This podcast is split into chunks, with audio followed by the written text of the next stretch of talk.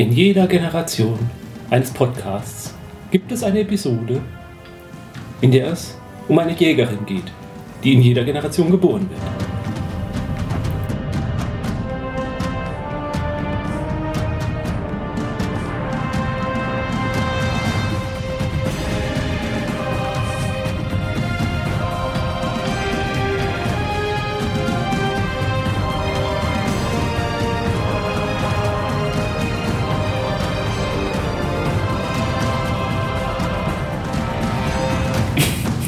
War eine gute Anmoderation. Habe ich nicht behauptet, aber es war eine Anmoderation.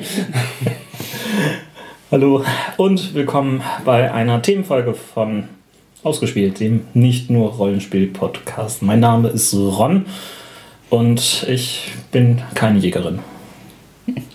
Ich glaube ich auch nicht, aber das kann ja noch werden. Du könntest eine potenzielle Jägerin ich sein. bin die Einzige am Tisch her. Ich bin Sandra. Gut. Ich bin Spike.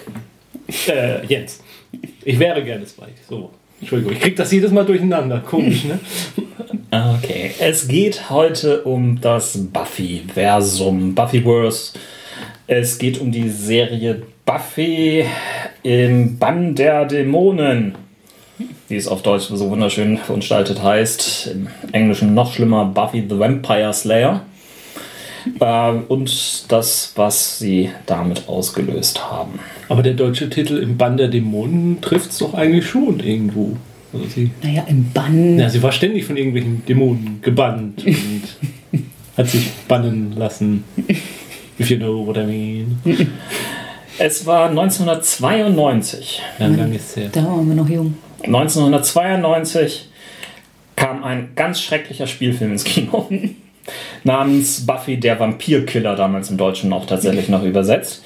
Dieser Film ähm, hat so ziemlich genau das erfüllt, was der Titel sagte, nämlich ähm, ganz blöder Name einer Hauptprotagonistin und äh, ein paar Sprüche, ein bisschen Action und ja, naja, das Ganze führte dann auch, mittlerweile hat dieser Film sage und grobe 5,5 auf Wertung auf IMDb und Rotten Tomatoes dümpelt er bei 35% Zustimmung herum. Also der Film ist effektiv.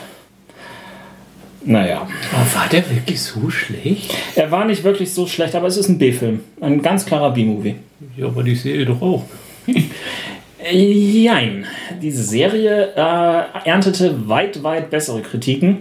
Äh, nicht nur, weil TV-Serien allgemein bessere Wertungen auf IMDb immer haben, liegt sie mit 8,2 doch im sehr oberen Feld von Serienbewertungen. Was sagt das aus? Dass sie Zahlen. viele Fans hat. Zahlen, genau. Ja, das ist doch was. Fans, ähm, es gab einen Fan des Films, besser gesagt noch sogar des Drehbuchs, als das Ganze durch Hollywood ging, nämlich Gail Berman, eine Produzentin. Die hat damals sich eigentlich gleich die TV-Rechte sichern wollen an dem Stoff, aber nachdem der Film an der Kinokasse komplett gefloppt ist, ich glaube, ich weiß gar nicht genau, ob er hier in Deutschland überhaupt ins Kino kam, ähm, hat ihre Produktionsfirma einfach abgewunken. Damit war die Serie gestorben und äh, die Podcast-Folge ist zu Ende. Ein, äh, nein, sie ist nicht zu Ende. Aber es dauerte drei Jahre. 1995 gab es dann eine äh, Highschool-Komödie der erst im Kino namens Clueless, die dann ein Jahr später auch einigermaßen erfolgreich zu einer Comedy-Serie sich umfunktionieren ließ. Ähm, Berman erinnerte sich wieder an Buffy und durch den Erfolg mit dieser anderen Transformation vom Film zum Fernsehen dachte sich, ja, probieren wir es halt doch nochmal. Äh, machen wir ein, eine Serie damit. Am besten für diesen damals relativ blühenden Syndication Market. In den USA war der damals noch sehr relevant und hatte Serien wie Xena und Hercules irgendwie hervorgebracht. Könnte passen. Es gab aber etwas komplizierte Rechtskonstellationen, was zu diesem Film angeht. Die Regisseure und so weiter sagen, ja, oh Gott, mach ruhig. Äh, wir kriegen Geld und werden vielleicht noch irgendwie in den Credits genannt. Ja, aber sonst interessiert es sich nicht. Aber ähm, sie mussten ähm, den Drehbuchautoren dieses Films unbedingt fragen, ob er den ersten Zuschlag haben möchte, um auch die Serie zu inszenieren. Zum Erstaunen des Managers dieses Drehbuchautorens namens Joss Whedon ähm, hatte der tatsächlich dazu Lust. Was tatsächlich erstaunlich war, weil ähm, eigentlich hatte dieser Joss Whedon damals schon angefangen, ja, einiges eher Gutes an Drehbüchern irgendwie in Hollywood abzuliefern. Er hatte jetzt plötzlich Lust, sich auch im Regiefach auszuprobieren und fand äh, die Umsetzung des Drehbuchs, was er für Buffy geschrieben hat, sehr, sehr murksig. Mit Whedon im Boot nahm das Projekt jetzt etwas mehr an Fahrt auf, wurde aber auch teurer, was zu teuer für den Syndication-Markt irgendwann wurde. Aber ähm, deswegen gibt es ja immer noch die Networks in den USA. Das heißt, Berman probierte es erst bei dem doch eher jugendorientierten Fox, damals mit Serien wie Beverly Hills 90210 und so weiter, durchaus ein Marktsegment gefunden, äh, zu platzieren. Erfolglos. Und ebenfalls einen Versuch, das Ganze bei NBC unterzubringen, blieb erfolglos. Die haben damals, ach nee, ist keine Comedy, abgewunken. Praktischerweise waren 1995 mittlerweile mit The WB und UPN gleich zwei neue Networks gestartet, die im amerikanischen TV-Markt sich zu etablieren versuchten. Und vor allen Dingen The WB tat sich am Anfang extrem schwer. Sie sendeten nur erstmal an einen einzigen Abend unter der Woche und ähm, hatten jetzt die Notwendigkeit, dass sie sich breiter aufstellen müssen. Für die neue Saison 1996-97 haben sie dann auch noch weitere Serienkonzepte begutachtet und im letzten Moment ähm, sich entschlossen, dass ein Jugendsegment interessant sein könnte. Und das sollte Buffy sein. Warum auch immer. Es sollte ihr erster Erfolg werden. Und im Prinzip ist Buffy damit so eine Art Vorläuferin von allen heutigen fantastischen TV-Serien auf äh, The CW, einer der Nachfolgesender, Networks von, äh, in den USA. Die Idee, man nimmt einfach mit 20er Schauspieler und lässt sie Highschool-Schüler äh, spielen, die irgendwie 16 Jahre alt sein sollen. Funktioniert heute noch. Es gab allerdings wegen der Verzögerung ähm, für den Pilotfilm lediglich Geld für 25 Minuten. Den hat Whedon selbst inszeniert und er war extrem holprig. Erstaunlicherweise hat The, The WB aber nichts Besseres irgendwie in der Hinterhand und bestellte die Serie aber erstmal als sogenanntes Mid-Season Placement. Das heißt, nicht mehr 96, sondern erst 97. Ähm, dort äh, im Frühjahr kam sie dann auf die Fernsehbildschirme und war eine Überraschung. Erst wurde, war sie ein Kritiker, dann ein Publikumserfolg. Werbekunden kamen, es gab Ablegerserien und so weiter und so fort. Dazu mehr nachher. Nach fünf Staffeln waren die Quoten der Mutterserie nicht mehr ansatzweise ausreichend für eine Verlängerung. Sie wurde abgesetzt. Nach fünf Staffeln. Richtig, nach fünf Staffeln. Es passierte dann aber etwas, was selten irgendwie passiert im US-Fernsehmarkt. Heutzutage mittlerweile häufiger, aber da sind das eher die anderen Sachen, die aufspringen. Ein Konkurrent, nämlich UPN, hat sich entschlossen, ich springe auf den Zug auf und nehme Buffy rüber zu mir. Das heißt, die sechste und letztendlich auch die siebte und dann wirklich letzte Staffel naja, vielleicht wirklich letzte Staffel, aber dazu später mehr, lief dann auf den Konkurrent UPN, während die eigene Spin-off-Serie nach wie vor auf The WB lief. Bei uns lief es ab Oktober 98 als Buffy im Band der Dämonen auf Pro7. Und wichtig ist technisch noch zu erwähnen, dass das Ganze eine Serie ist, die noch damals im Standardformat 4 zu 3 aufgenommen worden ist. Aber heute sehr häufig seltsamerweise in 16 zu 9 ausgestrahlt wird. Was äh, absoluter Murks ist, denn das Quellmaterial gibt, wie auch Joss Whedon selbst häufig betont, eigentlich äh, trotz des Remastering kein Breitbildformat her. Ja, aber worum geht es bei der Serie? Was macht sie so interessant? Ja, ich würde sagen, eine Sache, ich meine, das war jetzt nicht das erste Mal, aber eine weibliche kämpfende Hauptdarstellerin. Ich meine, du hast eben Xena schon erwähnt, da hatten wir das schon mal, aber gab es in der Zeit, glaube ich, noch nicht so oft. Ja, eine der, der interessanten Ideen war dieses Umkehren des Motives. Gewöhnlicherweise mhm. gab es in den bisherigen Horrorfilmen oder Horrorserien die äh, Cheerleaderin, die hübsche, die ähm, irgendwie von dem Monster verfolgt wird und letztendlich keine Chance gegen es hat. Hier ist es die hübsche Cheerleaderin, die die Monster verfolgt und die keine Chancen gegen sie haben. Ja, ich habe irgendwo mal gelesen, das war auch der, das allererste Gedanke, den Joss Whedon hatte, als er das Drehbuch geschrieben hat. Nur so eine Idee, eine dunkle Gasse, ein hübsches Mädchen, ein Monster taucht auf und dann Schnitt und man sieht das Mädchen weglaufen und das Monster liegt da tot in der Mülltonne. Das so, war so quasi die Grundidee oder der, das Bild, was ihm in den Kopf gekommen ist, aus dem dann alles entstanden ist. Richtig. Also letztendlich Buffy Summers zieht am Anfang der Serie ähm, zusammen mit ihrer Mutter nach Sunnydale, einem kleinen verschlafenen Städtchen in den USA, was irgendwo in Kalifornien wahrscheinlich liegen sollte. Mhm. Und ähm, das, nachdem sie an ihrer alten Highschool die Sporthalle zerlegt hatte. Der Grund dafür ist aber äh, nicht etwa Fusch am Bau, sondern äh, sie ist die Jägerin oder The Slayer, wie es im englischen Original hieß. Und die Serie tatsächlich kurzfristig sogar mal ganz nur heißen sollte, bis sie dann festgestellt haben, dass es vielleicht keine gute Idee ist, etwas irgendwie nach einer Metalband zu benennen. Als ich das angefangen habe zu gucken, ähm, da war ich noch etwas frischer mit Sandra zusammen, deswegen habe ich ja alles geguckt, was sie auch gucken wollte. So. Äh. Das heißt, du hast dich mitziehen lassen? Ja, ich, ich habe das geguckt und wollte das blöd finden. Also ich wollte ja. das blöd finden. Ich habe da überhaupt kein Interesse dran gehabt, eine Highschool-Serie mit Vampiren und, und Teenies und so. Also das war total doof.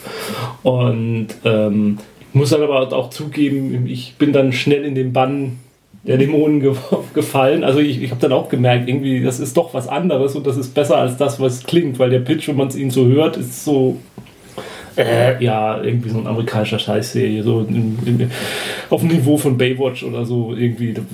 War es für mich, also meine Ausgangssituation. Was ich immer geschätzt habe an der Serie ist ähm, der Humor. Also für mich war es immer so ein bisschen in die Richtung von Ghostbusters gegangen. Also mhm. wirklich äh, lustige Szenen auch, auch die Sprüche und so. Und äh, aber gleichzeitig eine Horrorhandlung, die sich irgendwie ernst genommen hat. Also die wirklich nicht, nicht alberne Schlüsse gezogen hat und, und wenn man drüber nachgedacht hat, die Mythologie hat gestimmt. Also sie haben eine Mythologie für sich erfunden und die haben sie auch durchgehalten weitgehend. Wie auch Ghostbusters ja so eine Art Mythologie mit Fachbegriffen im Hintergrund hatte, was ja eigentlich für eine Horrorkomödie gar nicht notwendig gewesen wäre, aber sie haben es trotzdem gemacht. Und bei Buffy war es halt noch wichtiger, weil es ja dann über mehrere Jahre gegangen ist und man auch eine Handlung haben musste. Und das habe ich dann halt wirklich, das fand ich immer beeindruckend, dass sie es geschafft haben, diese, ähm, dieses Gleichgewicht zwischen Humor und Drama hinzubekommen. Mhm. Und auch die popkulturellen Anspielungen, die sie drin hatten, das war natürlich dann auch sehr reizvoll. Also wenn dann mal Boba Fett erwähnt wird und dergleichen mehr, das war, da gibt es schon schöne Szenen einfach. Vor allem in einer speziellen Staffel, aber ich glaube, da kommen wir auch noch dazu. Durchaus möglich. Ähm, ja, mir ging es sehr, sehr ähnlich wie Jens. Ähm, ich habe diese Serie erstmal komplett ignoriert. Was soll denn das für ein Murk sein? Das ist, oh Gott, eine Highschool-Serie mit äh, Vampiren, meine Güte. Damals äh, hatten wir noch nicht äh, spa äh, sparkelnde Vampire oder sonst was, aber nee, das war mir irgendwie zu, zu blöd. Aber ich bin dann irgendwann doch drüber gestolpert und habe dann irgendwie auf, schnell aufgeholt und äh, ja, die zieht einen wirklich in den Bann. Zu den Figuren. Äh, neben Buffy und ihrer Mutter, die da halt hingezogen ist, also gut, vielleicht sollten wir Buffy noch ein bisschen näher angucken. Äh, sie ist halt, weil sie die Jägerin ist, äh, super stark, heilt schnell und ähm, kann halt ganz toll Sinne, kämpfen. Reflexe, und Sinne, Reflexe, ja. genau. Was solche, man so braucht. Solche Gedöns. Ähm, aber gleichzeitig äh, ist das Interessante, äh, dass sie nach wie vor eine, eine Highschool-Schülerin ist, die halt wirklich mit den gleichen Problemen des äh, Schulalltages und des Erwachsenenwerdens konfrontiert wird. Und naja, im Prinzip hat sie es ja viel schwerer als der Durchschnittsteenager, weil sie eben neben dem Alltags- und Schulkram noch diese Bestimmung hat, die sie im Prinzip auch meistens relativ ernst nimmt. Aber natürlich kommen diese Momente, wo jetzt will ich aber nicht Patrouille laufen, jetzt will ich tanzen gehen. Ja, wie es der Zufall will, ist äh, Sunnydale nämlich praktischerweise auf den Höllenschlund äh, errichtet worden, also auf einen der Höllenschlunde, angeblich, angeblich mhm. ist in Ohio noch ein. Und äh, das heißt, Vampirgesocks und anderes kommt da halt auch durchaus immer wieder raus. Ja, und sie ist, sie ist nicht gerade die hellste. Also, so bin es zu Beginn der Serie. Also, so intellektuell, ich sag mal so, ja, ich, ich sag mal, bauernschlau ist sie irgendwie schon, aber sie ist jetzt nicht unbedingt gerade die Intellektuelle. Sie ist die Cheerleaderin. Ja, also sie versteht Sachen falsch, sie benutzt Fremdwörter verkehrt. Ähm, ja, solche Dinge. Aber es wird ja ausgeglichen, denn zur Seite bekommt sie zwei Nerds quasi gestellt oder anderthalb oder je nachdem, wie man es definieren will. Mhm. Na gut, Sender gleicht jetzt nicht unbedingt das Intellektuelle aus. nicht unbedingt. Ja, also Sender. Der äh, und äh, der andere, die andere Nerd ist äh, Willow Rosenberg äh, und beides sind Wie eher heißt Sender eigentlich mit Nachnamen? Harris. Okay. Das sind zumindest am Anfang der Serie absolute Whiteheads, wie es auch häufig irgendwie gesagt wird. Die haben überhaupt nichts mit Superkräften oder was auch immer irgendwie zu tun. Und sie bekommt Unterstützung vom Bibliothekar Rupert Giles, der einem geheimen Orden angehört, der Watcher, die die Aufgabe haben, die Jeden anzuleiten, zu beraten und zu führen. Was wir eben schon gesagt haben, diese ganzen Anspielungen auf popkulturelle Referenzen und ähm, das selbst sich gleichzeitig auf die Schippe nehmen und die Thematik ernst nehmen. Also es ist so etwas, was die Serie sehr ausmachte und was sie auch und was sie auch zu einem Kritikererfolg hat werden lassen. Zu größten Überraschung wahrscheinlich von The WB selbst. Die Serie äh, lief, wie gesagt, sieben Staffeln. Jede Staffel hatte im Prinzip ähm, einen Oberbösewicht und damit halt auch einen ähm, staffelübergreifenden Handlungsbogen. Aber eigentlich hatte jede Folge auch äh, ganz klar einen ja, Villain, Monster of the Week. Irgendetwas, was sie bezwungen musste. Bezwingen. Bezwingen musste, ja, genau. Ähm, die Serie lief, wie gesagt, äh, sieben Staffeln. Es gab zwischenzeitlich ähm, einmal das Problem oder die Herausforderung. Es fand nämlich an der Columbine High School ein Attentat statt, äh, weswegen mehrere Folgen verschoben worden sind. Das hatte zur Folge, dass ähm, ausgerechnet die ähm, Graduierungsfeier von Buffy ähm, im Herbst danach stattfand, weil ja, das wollten sie halt nicht direkt im Anschluss ähm, dieser schrecklichen Nachrichten zeigen. Ähm, apropos diese Graduierungsfeier, ähm, The Prom ist eine der wirklich herausragenden Folgen. Ähm, die findet am Ende der dritten Staffel statt. Ähm, Buffy bekommt nach einer eigentlich relativ belanglosen Standardepisode, die ansonsten wirklich gar nicht so großartig auffällt, schafft sie es dann doch noch irgendwie wieder zurückzukommen, nachdem sie das Monster besiegt hat, zur Feier letzte Minute und äh, ja, äh, die die hat schon ohne sie stattgefunden, aber es wird dann im Rahmen der Dankesreden eine Kleinigkeit von den ganzen Schülern ihr überreicht, nämlich einen Regenschirm. Als eine Art schweigende Anerkennung, dass sie über all die vergangenen Jahre sie doch Dass in diesem Jahrgang sehr, sehr viel mehr Schüler die Graduierung erlebt haben und so lange überlebt haben als in allen Jahrgängen. Ja, keiner gibt es richtig öffentlich zu. Ja, ja. Das hat man sich sowieso immer gefragt, was, warum die Leute da weiterhin wohnen. Also, ähm, kommt es vielleicht ein bisschen zu spät, aber wollen wir über die Spoilerpolitik dieser Folge mal kurz noch was reden? Ja, mach mal. Ja, wir spoilern. Genau, also auf, auf jeden Fall jetzt irgendwie mit den, den nächsten Geschichten. Ähm, ich will noch zumindest vier beziehungsweise 4,5 oder also das eine ist eine Doppelfolge. Äh, weitere wichtige Geschichten aus Buffy erwähnen, die wirklich beeindruckend und großartig ähm, sind. Ähm, wir hatten ja schon erwähnt, dass die Dialoge immer besonders gelobt worden sind, ähm, die wirklich scharf, ähm, bitterzüngig und großartig von den Autoren, vor allem auch Joss Whedon, ähm, inszeniert worden sind. Und eine der großen Folgen ist dann die zehnte Folge der vierten Staffel namens Hush, auf Deutsch das große Schweigen. Wo eben keiner was sagt. Ja, die Folge verzichtet größtenteils komplett auf Dialog. Ähm, nämlich eine Gruppe von den sogenannten Gentleman-Monstern verzaubert die Bevölkerung Sunnydales, indem sie alle stumm sind. Gleichzeitig ist es dadurch diese Folge eine großartige Hommage an den Horror-Stummfilm. Die, diese Gentlemen sehen auch so ein bisschen aus wie Max Schreck und also Das ist Nosferatu. ja, Silence. Oh, das kam schon. das kam später. Aber ja, sie haben eine sehr starke Ähnlichkeit. Vielleicht ist es nicht auch so, dass man, wenn man sie nicht anguckt, vergisst, was man gesagt hat? Nee, das war was anderes. Ne? Ist es nicht auch so, dass man vergisst, was man gesagt hat, wenn man sie anguckt? Nee, das war was anderes. Ist es nicht auch so, dass man. Okay, ich hör auf. Ähm, eine Folge, die einen wie ein Schlag in die Magenkuhle trifft, ist die 16. Folge der fünften Staffel. Die heißt The Body. Oh ja, oh ja. Die ist hart. In dieser Folge stirbt Buffys Mutter. Nicht durch Vampire, nicht durch Dämonen, nicht durch andere Monster oder irgendetwas Übernatürliches. Es ist ein Hirnaneurysmus. Es, die Folge verzichtet auch ansonsten nahezu komplett auf andere Monster oder mhm. auf Witze oder. Und Musik. Ja, Hintergrundmusik ist komplett raus. Dadurch hat man eine ganz andere Stimmung. Ja, und also vor allem ist ja auch dann Buffy selber in der Folge oder auch noch in denen der Nacht, dass sie eigentlich der Meinung ist, da muss doch jetzt irgendwas Übernatürliches sein, da muss es einen Zauber geben, da muss es einen Dämon geben und das muss man doch jetzt wieder umdrehen können. Mhm. Und Aber nein, es wird konsequent durchgezogen. Ja. Sie konzentrieren sich nur auf den Schock, auf die Charaktere, wie sie mit dieser unfassbaren Situation, die ja jeden von uns jederzeit treffen kann, kommen müssen. ist ja schrecklich. Nee, das kann mir nicht mehr passieren. Ich habe Angst.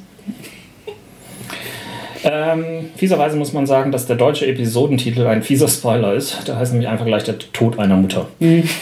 Ähm, ja, danke für diese Besetzungsgeschichte, wobei es relativ am Anfang auch mhm. irgendwie passiert und die Folge sich vorrangig um die Implikationen kümmert. Und also ähm, eine solche Folge in einer ähm, doch eher ja, leichten Serie zu haben, das ist schon. Ja, ich meine, was. es gibt auch noch andere düstere Momente, aber die kommen dann, glaube ich, auch eher danach. Ne? Das war, glaube ich, der erste. Ja, aber die sind auch mehr.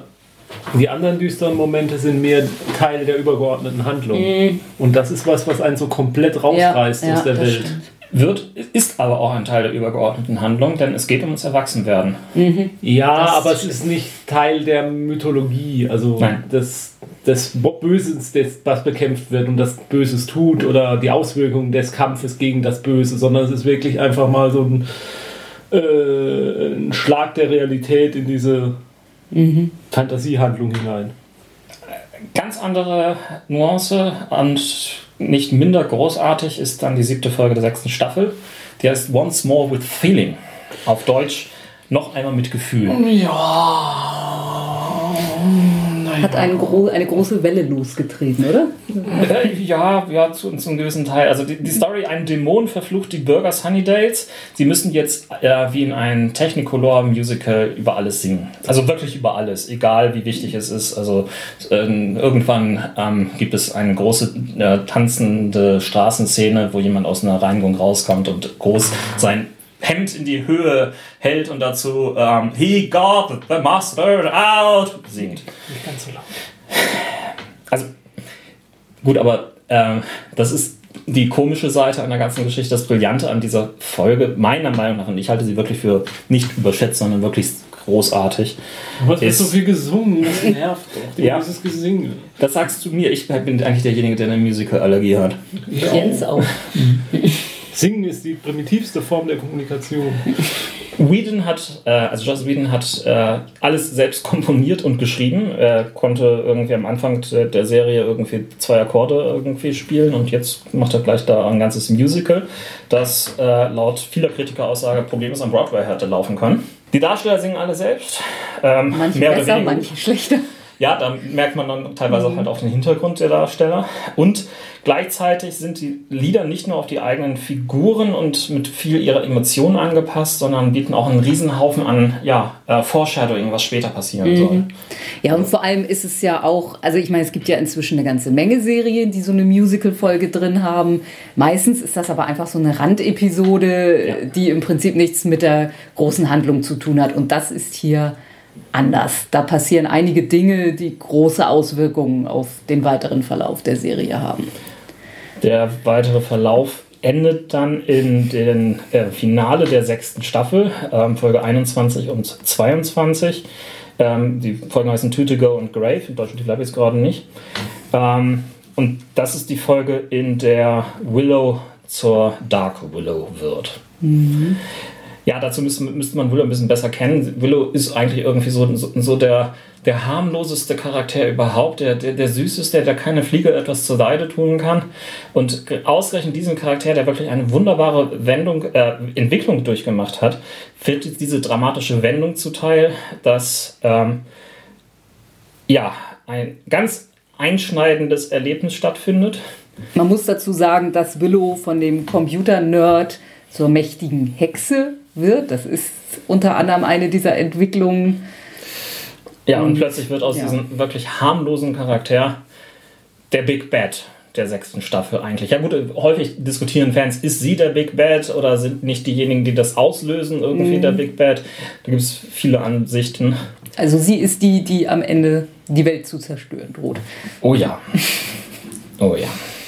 Das wären die fünf Folgen, die ich irgendwie herausragend ähm, finde. Ich weiß nicht, ob ihr noch irgendwas beisteuern wollt. Ansonsten können wir jetzt weitermachen mit den Daten. Mir, mir, fällt nur diese eine Folge ein, die die bei mir hängen geblieben ist, weil ich sie irgendwie so von der Stimmung ganz großartig fand. Und zwar diese ist eine Sender-konzentrierte Folge, wo die die, die Scooby Gang, mhm. also so ist ja die, die Gruppe wird ja so genannt, ich glaube, sie nennen sich sogar selber in der Serie mal so, ja. ähm, quasi irgendeinen Dämonen bekämpft und Rituale sucht und so und Xander läuft so nebenher mit eigentlich und hat da nichts zu tun, soll mal Kaffee holen und so und auf seinem Gang Kaffee zu holen, erlebt er eigentlich ein Abenteuer für sich mit Vampiren und mhm. allem möglichen. Und da, findet nachher auch die Lösung. Nee, der, der findet, nicht? ich meine nicht, oh. er findet eine Lösung für eine andere Sache. Parallel dazu so, wollen irgendwelche stimmt, Vampire genau. die, die Schule in die Luft jagen stimmt, und so so. Also er löst das ähm, Abenteuer quasi selbst, äh, während alle anderen sich irgendwie nur, ach ja, äh, ist ja nicht der Kaffee da. Genau. Nee, die anderen lösen auch ein du Problem. Siehst, äh, die kämpfen, mit, schon die kämpfen mit Tentakelmonstern, aber das mhm. sieht man alles nur im Hintergrund und er rettet quasi mit den Tag, weil ihr Sieg wäre nichts wert gewesen, wenn er seine Bedrohung nicht auch besiegt hätte und keiner kriegt's mit und auch mhm. niemand weiß, dass er ein Held war am Schluss und so und die fand ich sehr schön von der Stimmung, auch weil, weil der Charakter in dem Moment auch so wächst. Ja, genau. Dann sollten wir uns auch wahrscheinlich um die einzelnen Charaktere einmal irgendwie kümmern. Mhm. Du hattest jetzt gerade schon mit Sender angefangen, deswegen springen wir einfach auch irgendwie dazu hin. Sender ist äh, ja tatsächlich irgendwo ein Whitehead. Er hat nichts, was ihn besonders auszeichnet. Er hat, kein, hat mittelmäßige Noten, er ist nicht besonders sportlich, nicht besonders intelligent, hat keinerlei Superkräfte. Und es ist, er ist mittelmäßig. Mhm. Ja, nicht mal ganz das. Vielleicht sogar unterdurchschnittlich, ja. Aber gerade weil er dann irgendwie diese Mittelmäßigkeit hat und ihn keiner irgendwo für voll nimmt, ähm, er ist der, der Kid der Gruppe. Ja, so die, die Seele, ne? Derjenige, der alles wirklich zusammenhält in der Scooby Gang. Und es ist eben auch, ja, dass er die ganze Serie über eigentlich der Einzige bleibt, der eigentlich nichts kann. Ja. Eigentlich alle anderen ringsrum. Willow, wie gesagt, wird zur mächtigen Hexe und er eigentlich. Kann Sachen reparieren. Ja, er ist Handwerker. Das ja. lernt er, weil er ständig Sachen reparieren muss, die mhm. kaputt gegangen sind. Gerade wenn man Buffys mit so einer super kräftigen äh, ja, mhm. Jägerin zusammenarbeitet, ist geht viel. Ja, aber das macht Sender halt in der Serie zu einem sehr, sehr besonderen Charakter, ja, weil er eben der, der Niemand in weil der Gruppe ist. Weil er nicht besonders Ja, ist. eben. Mhm. Gespielt. Und er sieht Dinge. Er sieht Dinge? Ja, das ist am Ende, also äh, er sieht halt die Probleme und hilft Leuten so, und so. Und das ist ja dann diese Szene, wo ihm dann jemand das Auge aussticht, weil er halt so Sachen mhm. sieht. Also du siehst nichts mehr sozusagen. Das stimmt. Gespielt wird er von Nicholas Brandon, oder besser gesagt Nicholas Brandon Schulz. Ehrlich gesagt muss man sagen, dass er auch als äh, Schauspieler irgendwie nur mittelmäßige Rollen gefunden hat. Ähm, erst 2007 hat er nach der Buffy-Geschichte ähm, wieder in einer Serie halbwegs Fuß gefasst, nämlich in Criminal Minds wurde eine wiederkehrende Nebenrolle als FBI-Tech-Analyst Kevin Lynch angenommen hatte. Tauchte in diversen anderen kleinen Nebenrollen auf, taucht auch letztens irgendwo in einem Film kurz auf, den ich gesehen habe. Also, aber wirklich was Großes nee. hatte er weder nee, davor noch danach. Machen wir weiter oder fangen wir an mit Buffy? Äh, also, also gehen wir wieder zurück ähm, zum Anfang. Ähm, ja, Buffy ist, wie gesagt, der zentrale Charakter der ähm, Geschichte, aber der uninteressanteste ja, eigentlich. Ja. Sie ist bei weitem nicht unsympathisch und klar, ja. sie ist die, die alle Entscheidungen trifft und so, aber im Prinzip ja, sind die Nebencharaktere alle spannender. Ja, wobei ich sagen muss, so in der letzten Staffel finde ich sie dann schon, oder in den letzten beiden Staffeln finde ich sie schon relativ interessant. Am Anfang würde ich, gebe ich euch recht, aber ich finde in den letzten zwei Staffeln, wenn sie so die, die Mutterrolle übernimmt mhm. und, und quasi erwachsen wird und, und auch als Erwachsene finde ich sie schon sehr viel interessanter als, als, als sie noch Teenager ist. Da gebe ich euch recht. Mhm. Mhm. Es findet eine Entwicklung bei ihr auch ja. auf jeden Fall statt. Ja. Wie bei allen Charakteren. Bei mhm. anderen ist es vielleicht ein bisschen interessanter oder was auch immer, aber es ist halt. Naja, weil sie ja auch auf einem hohen Entwicklungslevel anfängt, ja. sozusagen. Ähm, gespielt wird Buffy von Sarah Michelle Prince. Ähm, und sie war tatsächlich schon erfolgreich vor Buffy. Sie war nämlich eine erfolgreiche Seifenoper-Darstellerin in der amerikanischen Daily Soap All My Children. Dafür gewann sie sogar 1995 einen Emmy. Ähm, gut, das ist der, der, der Soap Emmy, also der, der Daytime Emmy. Der ist äh, etwas anders zu bewerten. Nachher hatte sie äh, noch nicht mal ansatzweise eine Nominierung irgendwie gekriegt, aber das liegt eigentlich auch im Prinzip daran, dass das Emmy-Gremium grundsätzlich mit fantastischen Serien nichts anfangen will. Schon während der Zeit als Buffy versuchte sie in Hollywood Fuß zu fassen. Unter anderem tauchte sie in Eiskalte Engel. Ich weiß, was du letzten Sommer getan hast. Und in Scream 2 war sie zu sehen. Ganz ironischerweise ähm, war sie nachher dann auch in Scooby-Doo zu sehen. Und ähm, auch in The Grudge. Allerdings, ja, ähm, das war dann auch schon schrittweise eine Art Abstieg, weswegen sie 2011 sich wieder ins TV vorwagte und dann erstmal mit der Serie Ringer, die es nur auf eine Staffel ähm, schaffte und um äh, ihr eine Doppelrolle brachte, ähm, versuchte. Und zuletzt hat sie es 2013, 2014 mit der Comedy-Serie The Crazy Ones an der Seite von Robin Williams ähm, versucht. Die Serie hat es auch nur auf eine Staffel gebracht, ähm, wurde abgesetzt, bevor Robin Williams letztes Jahr ums Leben kam. Willow wäre das nächste Wichtige, glaube ich. Ja, ist vermutlich die Figur, die tatsächlich die gewaltigste Wandlung. Am der Anfang der Serie- ist eine Streberin und ein Mauerblümchen. Das muss man einfach so sagen. Ja. Aber Spiel- ja, sie und, sie und Buffy Ja. geben sich dann aber auch gegenseitig viel. Ja. Also Buffy macht Willow deutlich lockerer, Willow macht Buffy vielleicht ein bisschen ernsthafter. Äh, ja, aber ähm, sie bekommt letztendlich auch irgendwo zwei interessante Beziehungen. Nämlich zuerst mal zu den ähm, Bandgitarristen und Werwolf äh, Oz. Und ähm, später, äh, dann, als sie, nachdem sie dann entdeckt hat, huch, ich kann magisch äh, Fähigkeiten, beginnt sie eine Beziehung ähm, zu Merkt sie dann auch noch hoch?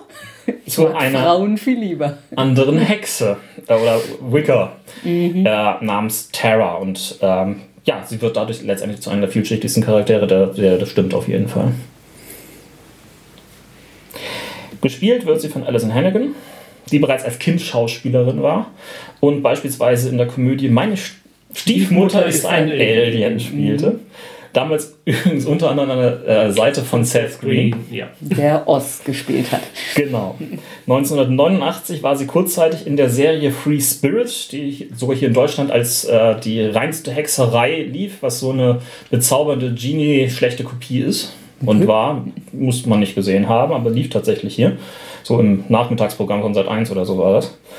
Ähm, äh, und nach mehreren erfolgreichen Auftritten in den American Pie-Filmen war es dann ihre Rolle als Lily Aldrin in der Serie How I Met Your Mother, die für sie ein Riesenerfolg wurde. Damit dürfte sie jetzt finanziell endgültig ausgesorgt haben. Ja, aber ich, ich nehme an, dass wir durchaus auch weiter was von ihr sehen ähm, Ja. werden können. Denn, Glaube ich nicht. ja?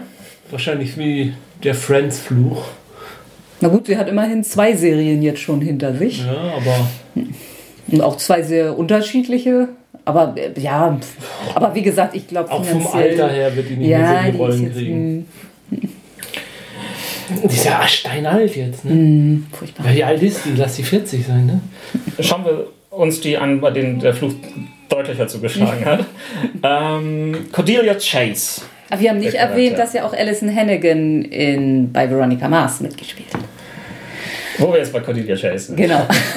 Wir haben auch nicht erwähnt, dass sie mit äh, einem Angel-Darsteller verheiratet ist. ja, das, Ja, ja. Das, Wir haben auch nicht erwähnt, dass was, sie. wir haben auch noch gar nicht erwähnt, was Angel ist. Cordelia Chase erstmal. Ja. Ja, die ist die Buffy, wie sie früher war. Ne? Also die, Mean Girl. ja. Ja, ähm, ironischerweise hat ähm, für die Rolle von Cordelia Chase erst eine gewisse Sarah Michelle vorgesprochen. Genau. ähm, bevor die dann tatsächlich zum Lied der Serie aufgestiegen ist. Und ähm, naja, also sie ist halt die nervige Anführerin der Cheerleaders, äh, die Zicke vom Dienst und äh, lässt das auch äh, alle Charaktere deutlich spüren, bevor sie dann tatsächlich auch irgendwie Stück für Stück interessanter werden. Versucht aus dieser Eindimensionalität herauszukommen. Die Rolle wird größer. Nach der dritten Staffel ähm, gelingt, wird sie dann auch eine zentrale Figur in der Spin-off-Serie Angel, die wir schon ein paar Mal erwähnt haben. Ja. Gespielt von Charisma Carpenter. Ein Cheerleader. Genau. Äh, ja, sie tauchte nachher in Veronica Mars auf, dort mhm. auch häufiger als Alison Hannigan. Mhm. Ähm, und ist derzeit in der Serie The Lying Game zu sehen.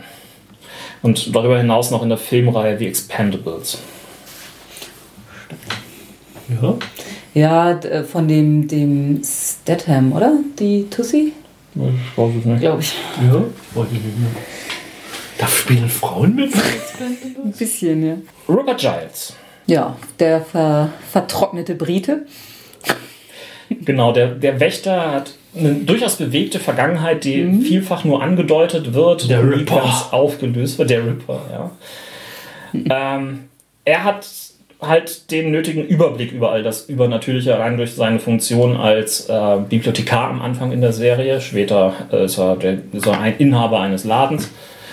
Und er kennt sich auch genügend über arkane äh, Geheimnisse aus und das eine oder andere Ritual. Ja, also er ist ein erfahrener Okkultist, könnte man sagen. Hm. Eigentlich, was richtig Übernatürliches hat er eigentlich nicht so ohne weiteres, aber er, er kann halt was.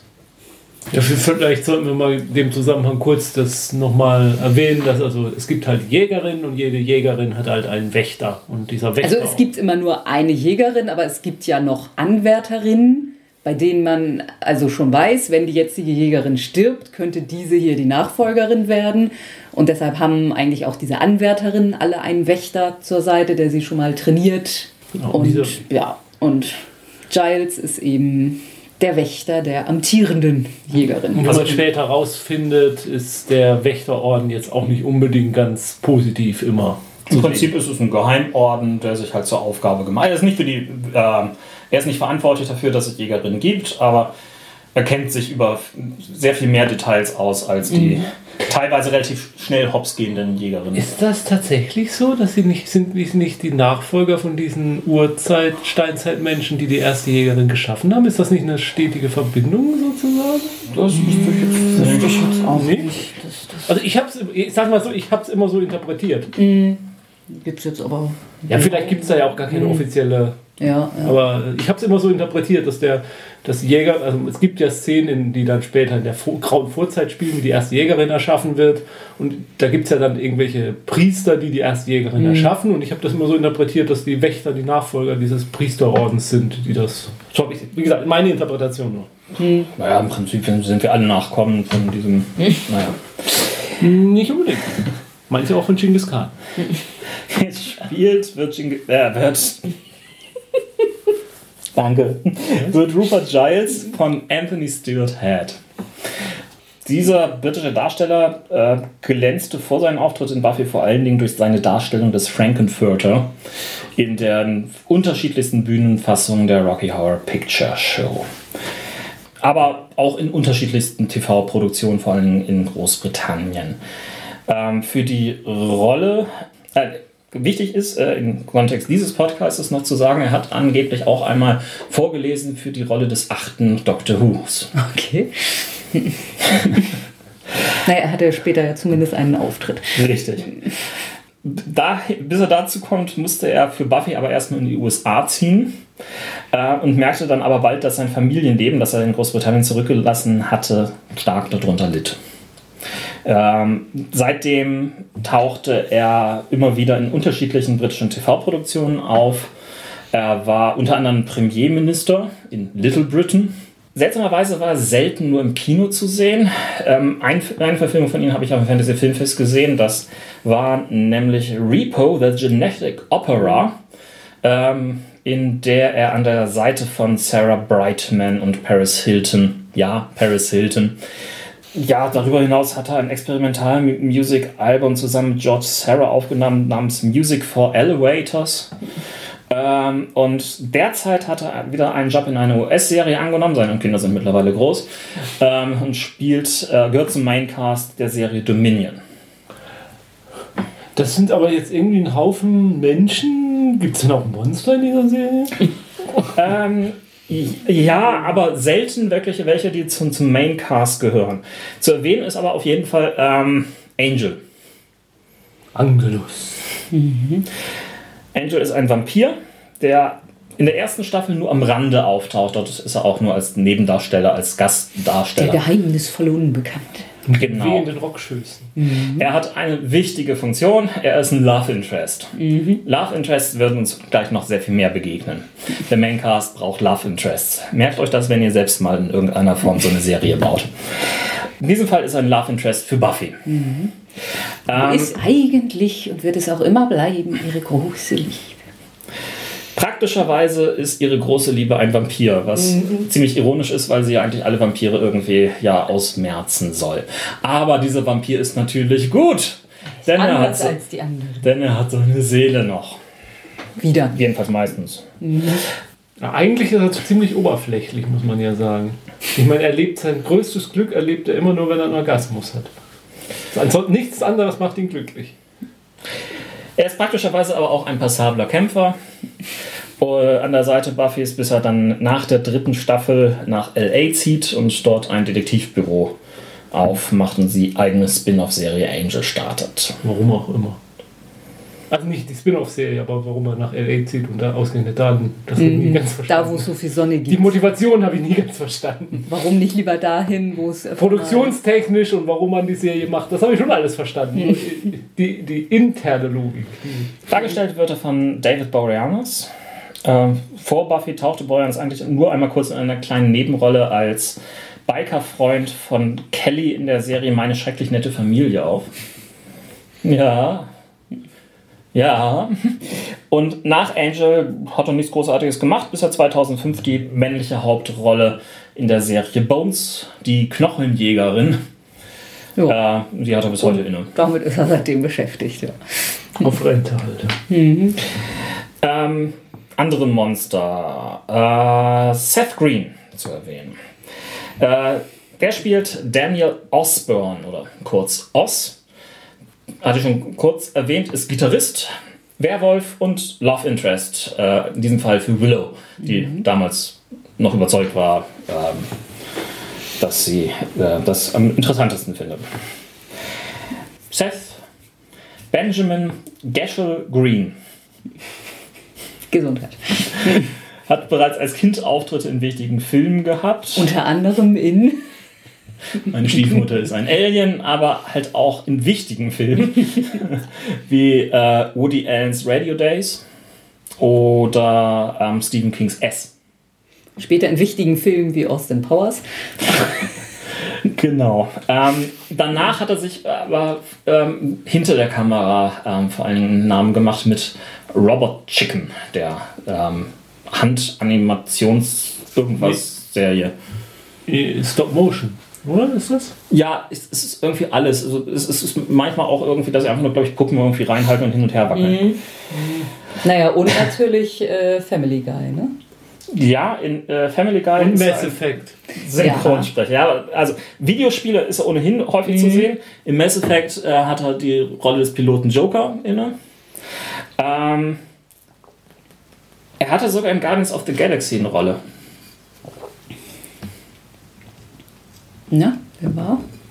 Er hat eine Sprechrolle im Spoiler nach den Endcredits. Ach, die. Ach. so, ja, okay. Okay.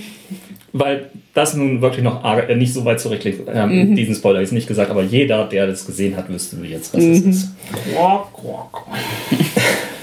Zu sehen ist, war er dann übrigens auch 2013, 14 in der ziemlich missglückten Comedy-Serie Dads. Nicht angucken. Lohnt sich nicht. Trotz Seth Green. Äh, noch ein Monster? Nee, sonst gab es keine. Aber du wolltest doch vorhin Spike sein. Ach ja, den gab es ja auch. Dann erzähl doch mal, was ist an Spike so toll, Spike? Spike ist Brite. Das ist, ist Als Schauspieler, auch. als Schauspieler. Also, nee, als Figur. Als Figur auch. Ja, ach so, stimmt, stimmt, ist er. Ja, der ist halt der Bad Boy. Also, Und damit logischerweise auch ein Love Interest. In diesem Fall Ja, er ist halt der Vampir, der seine Seele hat, aber trotzdem irgendwie. Nein, er hat keine Seele. Er hat keine Seele. Äh, ja, meine ich ja. Der, der eben keine Seele hat, aber trotzdem halbwegs gut wird.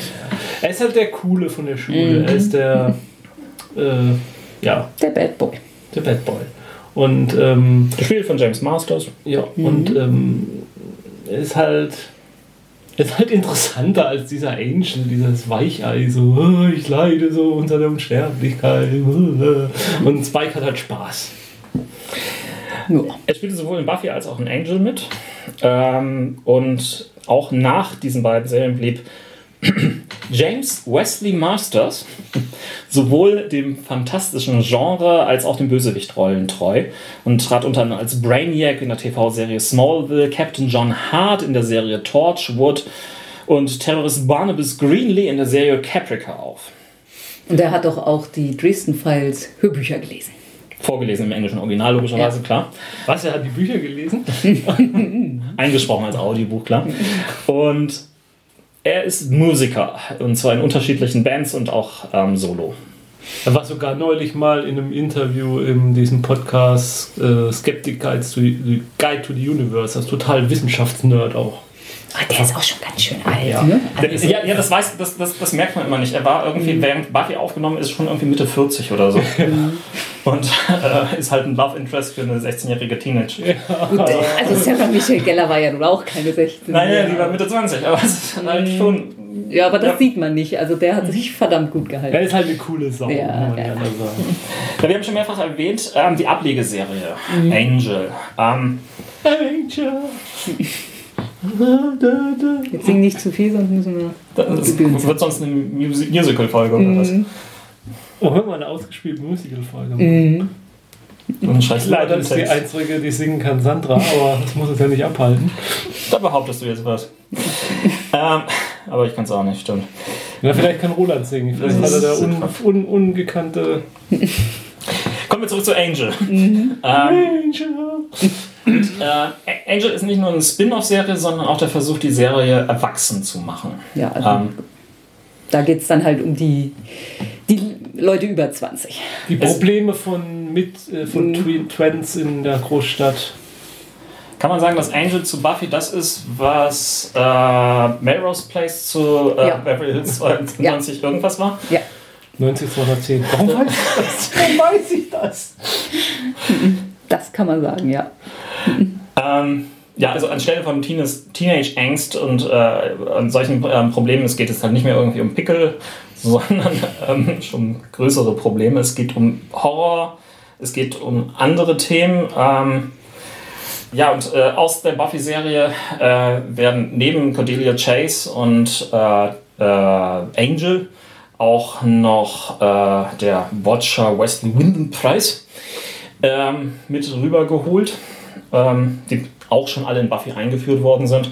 Und äh, später tauchen halt auch gelegentlich irgendwie Gastauftritte auf. Äh, Alison Hannigan taucht dort drin auf und, und, und.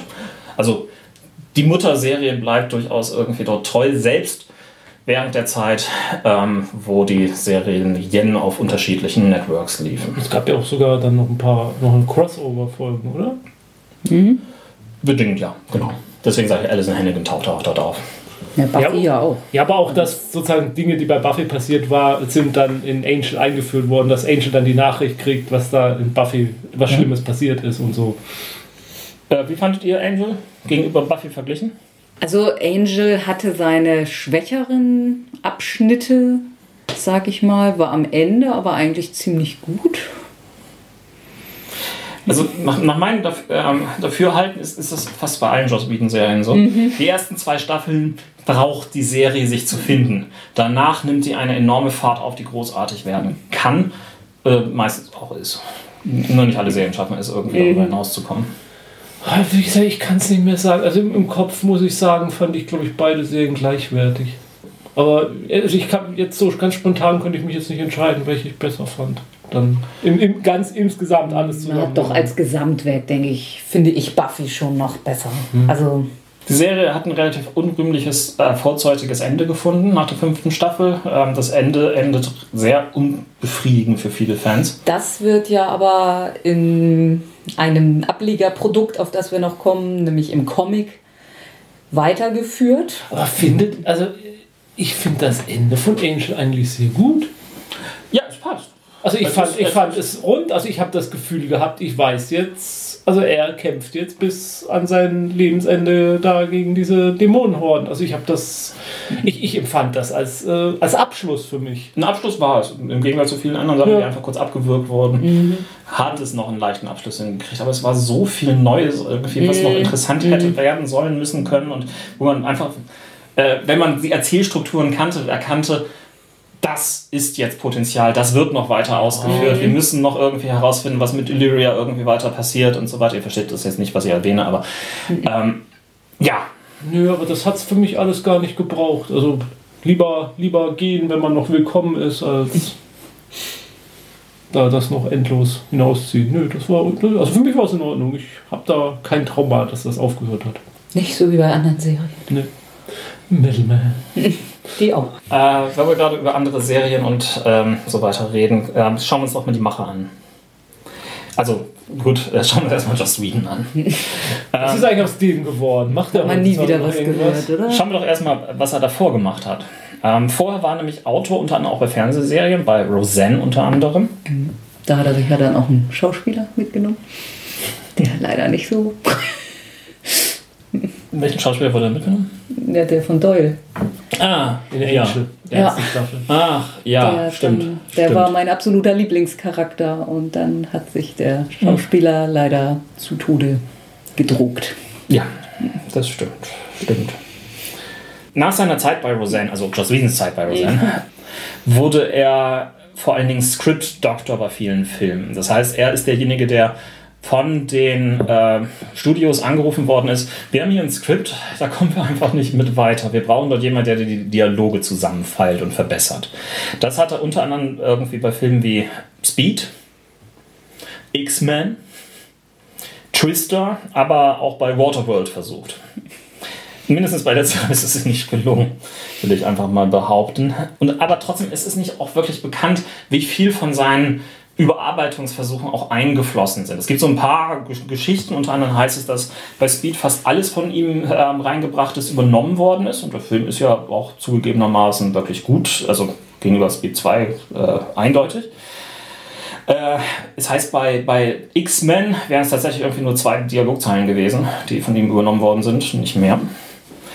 Ähm, er schrieb auch selbst Drehbücher, unter anderem ähm, für Alien die Wiedergeburt.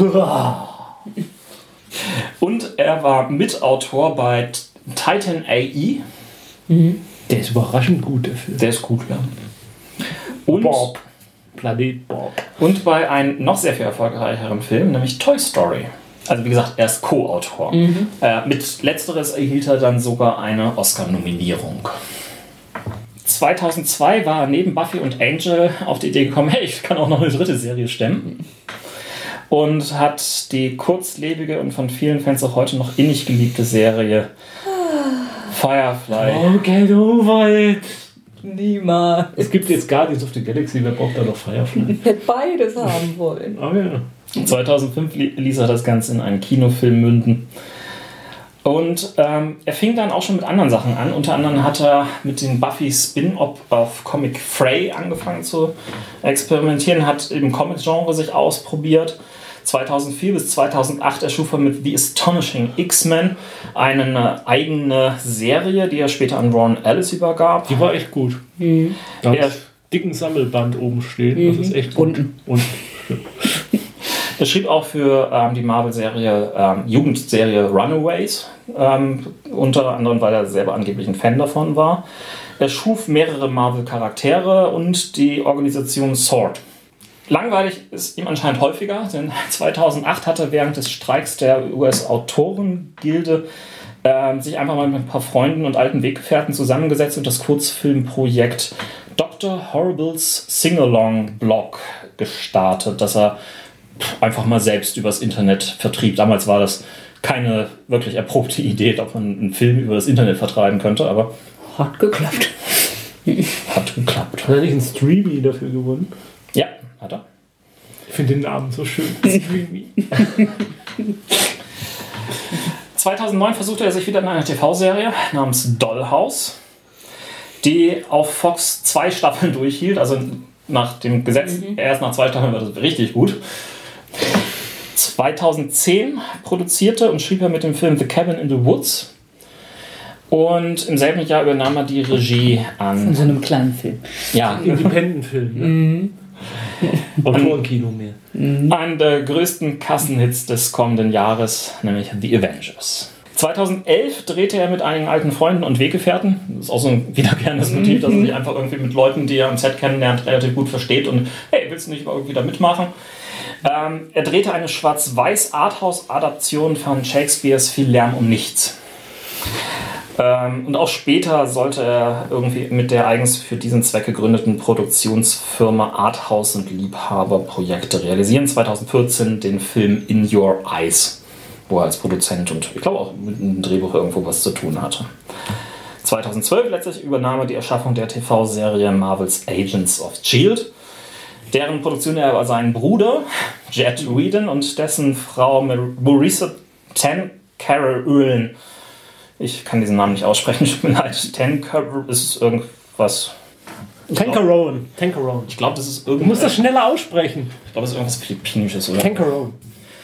Äh, auf jeden Fall hat er die Produktion den beiden übergeben. Die Serie läuft, läuft heute immer noch und ähm, sieht wahrscheinlich so aus, dass wir auch noch ähm, nach den aktuellen Einschaltquoten auch eine weitere Staffel kriegen könnten. Ähm, das äh, zu, zu Whedon derzeit ist er an einem wieder unbedeutenden kleinen Filmprojekt irgendwie beschäftigt, das dieses Jahr ähm, im April oder Mai in unsere Kinos kommen wird. Avengers 2. Am Anfang hieß es irgendwie, als Produzenten brauchen wir aber noch jemanden, der Erfahrung hat. Weswegen sie äh, Joss Whedon, der ja irgendwie als Drehbuchautor was geschafft hat, David Greenwald an die Seite gestellt haben. David Greenwald war vorher kurzzeitig bei der Akte X und erschuf 1996 acht Folgen einer eingestellten Kurzserie, nämlich Prophet oder auf Deutsch Jim Prophet, ein Mann geht über Leichen. Vielleicht kennt ihr das sogar. Ist das das mit dem Typen, in dem Karton sitzt ja. als Kind? Ja. Genau. Mhm. Danach kam er zu Buffy und 2003 stieg er bei Angel aus und schaffte stattdessen auf den Konkurrenzsender UPN die kurzlebige Serie Jake 2.0, die ausgerechnet dann auch noch gegen Angel programmiert worden ist. Später hat er dann das Vampirdrama Moonlight, er hat anscheinend Erfahrung mit Vampiren, mhm. verantwortet. Und letztendlich die Serie Grimm, die auch heute noch läuft. Dann hätten wir noch Martin Noxon.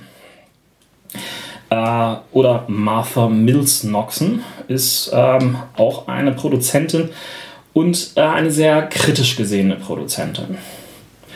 Ähm, sie hat äh, als angefangen bei Buffy zu schreiben, ähm, hat dann letztendlich Stück für Stück immer mehr ähm, geholfen, die Produktion überhaupt voranzutreiben und wird von F ähm, Fans ja, relativ kritisch gesehen. Äh, all das, was bei Buffy oder Angel irgendwie schlecht ist, können Sie sich nicht vorstellen, dass das Ganze irgendwie Joss Whedon verzapft haben könnte und da wird sie als Sündenbock genommen, was natürlich viele Feministinnen überhaupt erstmal auf die Barrikaden gerufen hat. Ähm, nach Buffy war sie dann unter anderem bei Prison Break beschäftigt während der ersten ähm, Season, dass sie dann äh, aufgrund kreativer Schwierigkeiten verlassen hat. Im April 2006 hat sie sich an das ABC-Drama Brothers and Sisters als Showrunner äh, gewagt. Vier Monate später hat sie aufgrund kreativer Schwierigkeiten ähm, die Show verlassen. Ähm, 2006 September hat sie Grace Anatomy ähm, sich vorgenommen als Consulting Producer, hat 2007 sogar den Ableger, das Spin-off Private Practice, als Executive Producer und Showrunner angefangen und nach der ersten Staffel es verlassen, um sich anderen Projekten zu widmen. Und hat 2008 unter anderem auch an Mad Men mitgearbeitet. Und dann kam noch Glee. Richtig. Ja, was du jetzt übersprungen hast. Und sie hat übrigens auch bei Glee dann auch gesagt nach der vierten Staffel, nee, da komme ich nicht wieder zurück. Aufgrund von, naja. ja, sie hatte ja noch quasi eine eigene kleine Serie. Ja. Ähm, Point Pleasant.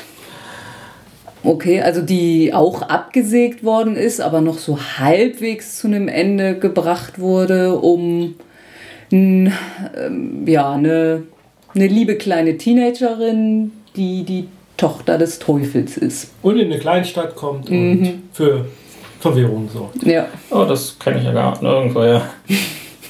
Ach, die war gut. eigentlich. Ja, also gerade gegen Ende hat man gemerkt, dass da noch eine Menge hätte kommen können. Also die hatte schon so die Buffy-DNA. Ne? Sie hat sich auch im Filmgeschäft ein bisschen ausprobiert. Sie hat, was hat unter anderem für I Am Number 4 und äh, für Fright Night, dem Remake, ähm, mitgeholfen. Aber das ist das, was man zu Martin Noxon sagen kann. Also das Fright Night Remake ist gar nicht so schlecht. Ja. Ich, ich, ich habe auch nie, nie behauptet, dass das, was sie macht, schlecht ist. Ja, ich sag's nur. Ich äh, weise nur darauf hin, dass sie sehr selten sehr lange bei einem Projekt bleibt. Ähm, es gibt noch zwei weitere ausführende Produzenten, oder zumindest die den Status innehaben bei Buffy und auch bei Angel werden sie genannt, nämlich Fran Rubel Kutsui und Kas Kutsui. Ähm, die sind aber eigentlich nur pro forma da drin und werden genannt, denn die sind diejenigen, die halt ähm, mit der Erschaffung von Buffy, dem Film, ganz hochgespult, zurückgespult in dieser Serie, einmal äh, was zu tun hatten und ja, es macht keinen Sinn mehr weiter auf sie einzugehen. Was du bei Martin Noxon kurz erwähnt hast, war ja dieses Wort Feminismus. Äh, findet ihr, dass Buffy irgendwie auch eine feministische Serie ist? Nein? Nee, würde ich jetzt auch nicht. Weil sie ist ja doch so ein bisschen auch, ähm, also wo sie ja auch einen gewissen Kultstatus äh, einnimmt, ist ja auch in der äh, Lesben- und Schwulenszene so ein bisschen durch diese Beziehung von Tara und Willow. Ja, aber das, deswegen muss sie deswegen nicht feministisch sein. Feminismus ist ja eigentlich ein, ein, äh, etwas mit Gleichberechtigung. Und es gibt halt nur weibliche Slayer. Naja, also dafür gibt es dann halt die, die männlichen Vampire. Also ich würde es jetzt nicht an so einem einzigen Storypunkt Es gibt festmachen. auch weibliche Vampire. Ja, aber also Feminismus heißt ja jetzt nicht, dass es dass, dass alles total ausgeglichen sein muss. Ich aber es jetzt- gibt keinen männlichen Slayer. Ja, aber ich lass mich, lass, ich will es ja nicht an diesem einen Plotpunkt festmachen. Ich will es ganz ernsthaft, dass es ja auch ein bisschen was von äh, weiblichem Empowerment hat, diese Serie. Und gerade das Finale der Serie, wo man Szenen sieht, wo Frauen oder Mädchen sogar unterdrückt werden, äh, weil sie zu schwach sind und dann irgendwie alle diese Jägerkräfte ja kriegen und äh, im nächsten Moment äh, quasi sich wehren können plötzlich gegen das, was sie unterdrückt. Da gibt es ja so ein, zwei sogar sehr brutale Szenen im Abschluss, wo man sieht, wie ein Mädchen geschlagen wird oder so und plötzlich hat sie diese Kraft und kann sich wehren und ich finde, das ist schon so eine feministische Grundaussage am Ende, dass eben Frauen gegenhalten können und nicht mehr das Opfer von Männern sind. Und auch die ganze Geschichte am Ende, wo Buffy ja sozusagen begegnet, dem, also es gibt ja immer ein paar Rückblicke und Zeitreisen, das hat, da haben wir auch überhaupt nicht drüber geredet. Also es gibt ja sehr schöne Szenen aus, den, aus der Vergangenheit der Vampire auch, wo, wo deren Entstehungsgeschichte geschildert wird. Die sind ja auch sehr gut inszeniert. Aber es gibt ja diese eine Szene, wo Buffy sozusagen den Erschaffern der Jägerin begegnet und sich die denen halt also auch mal die Meinung sagt, was sie sich einbilden, bloß eine Jägerin zu schaffen und dieses ganze System auszubilden und ein junges Mädchen quasi diesen Kräften da auszuliefern und ihr Leben zu zerstören und so. Und ich finde schon, dass das so eine gewisse weibliche äh, Kraft dahinter steckt, also diese Gegenhalten gegen eine männliche Dominier Dominanz, die die Frauen eigentlich nur zu Werkzeugen ihrer Macht macht. Und Ähm. am Schluss kämpft sie gegen dieses System an und löst dieses System auch auf. Ja, und das gut. ist eine feministische Aussage. Das ja, ja, schon. da, da, ja. Ähm, das ist ja, ist ja auch von Joss Whedon ein, ein grundsätzliches Thema, was er eigentlich fast in allen Serien irgendwo drin hat. Außer in den Avengers. Nein, stimmt nicht. Auch in Avengers. Hast du mal irgendwie die Screentime von Scarlett Johansson gestoppt? Ja, aber also das Verhältnis von männlichen und weiblichen Charakteren. Das ist richtig, schon aber, aber mit, mit, mit, er musste mit dieser Charaktergruppe arbeiten. Er konnte nicht irgendwie sehr viel Neues dazu erfinden. Boah, Ja, aber Ron hatte auch Serien gesagt und Ja. das stimmt schon. In seinen Serien hat er immer so. Ja, das stimmt. Das. Meistens sind sogar Frauen die Hauptperson. Ja, ja, ja. Nicht immer, aber Okay, was Serien angeht, okay, gut, einverstanden. Also Buffy selber ist, wie gesagt, sieben Staffeln gelaufen, Angel fünf Staffeln, aber es gibt noch einen Riesenhaufen weitere Sachen drumherum. ja, es gibt eine achte und neunte Staffel von Buffy. Gibt Allerdings, es eigentlich auch schon eine zehnte? ich weiß es nicht. Ich muss sagen, dass ich in der neunten ziemlich früh stecken geblieben bin. Wovon redet ihr? Comics. Ja, also nachdem die Serie zu Ende war, fand Joss Whedon, dass sie irgendwie nicht fertig erzählt worden ist und hat eben in Comicform weitergemacht. Nun muss man dazu sagen, dass das Ganze, was Buffy ausgemacht hat, sich offenbar nicht so richtig gut auf den Comic transportieren ließ. Wobei, ich, äh, also ich, ich weiß nicht, was ich davon gelesen habe. Ich glaube, vielleicht irgendwie die, die ersten zwei Sammelbände oder so.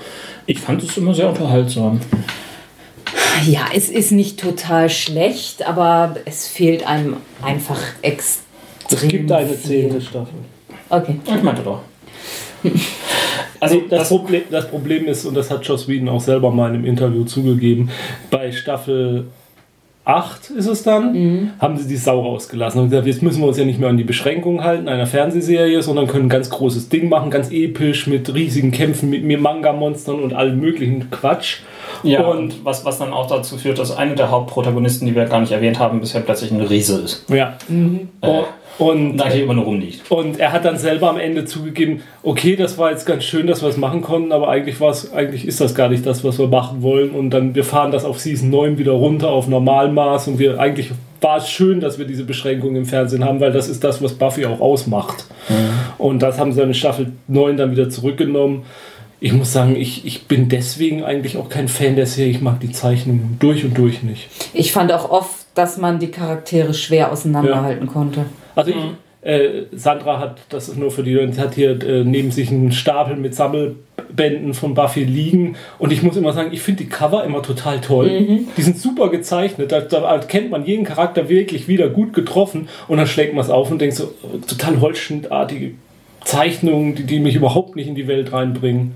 Und ja, und die Story, ja, also zumindest Staffel 8 fand ich einfach, die Story, das war nicht mehr Buffy, das war Austin Powers meets Vampire irgendwie. Bevor es diese 8. und 9. Staffel gab, gab es übrigens Frey. Ich hatte sie schon mal kurz erwähnt. Frey ist im Prinzip auch ein Spin-off, ähm, was ähm, parallel zur Serie auch übrigens erschienen ist damals und äh, von Joss Whedon selbst geschrieben worden ist. Es ist eine Spin-off und gleichzeitig gute Weiterentwicklung von Buffy im Science-Fiction-Setting. Frey ist eine Jägerin der Zukunft die ähm, auch erstmal großartig lernen muss, was ist das überhaupt, Jägerin zu sein und äh, dann mit unterschiedlichsten dämonischen Kreaturen, ähm, die sie auch meistens nicht mehr sinnvollerweise Vampires nennen, sondern ich, irgendwie hießen die anders, ich weiß es gar nicht mehr. Ähm, das fand ich sehr unterhaltsam. Habe ich äh, locker flockig gerne weggelesen. Frey taucht, glaube ich, sogar auch noch mal irgendwie in der achten oder neunten Staffel In der achten, auf. ja. Ähm, und äh, das hat den Vorteil, sie, sie müssen sich hier nicht Mühe geben, in irgendeiner Form einen Schauspieler irgendwie nachzuzeichnen und können die Charaktere ähm, etwas offensichtlicher entwickeln. Prey fand ich durchaus empfehlenswert. Dann gibt es ja noch ein Angel Spin-off, Angel After the Fall. Also auch Ähm, in Comicform, ja. ich hab- Und auch weitere Staffeln. Ich habe den ersten Angel. Band davon gel- gelesen und kam da gar nicht rein. Ja, es ist halt, ja, das von Dämonen überrannte Los Angeles, Ja. was am Ende der Staffel angedeutet wird. Das ist nicht ganz einfach, das stimmt. Nee, also ich habe es auch nie. Ich, das war auch so wieder so eine Art von Comic, wo ich zwei Hefte später schon nicht mehr wusste, was eigentlich passiert Mhm. war. Also es ist so ein heilloses Durcheinander, was die Zeichnung angeht, gilt das gleiche, was ich gesagt habe für Buffy. Ich mag sie auch bei Angel nicht. Und ja, das, da tauchen Sachen auf, da, die, die habe ich auch nicht mehr verstanden einfach. Also hab die, die, mir fehlten die Übergänge und die Zusammenhänge irgendwie. Ich fand's, mir fehlt der rote Faden. Es gibt, äh, wir haben gerade vorhin zu unserer Überraschung festgestellt, zwei Brettspiele, nämlich äh, Buffy the Game und Buffy the Board Game oder sowas in der Art. Buffy the Vampire Buffy the Vampire Slayer Doppelpunkt The Game und Buffy the Vampire Slayer The Board Game. Ähm, ich weiß jetzt nicht mehr genau, welches davon. Eins davon kenne ich und das ist grottig. Das ist glaube ich The Game.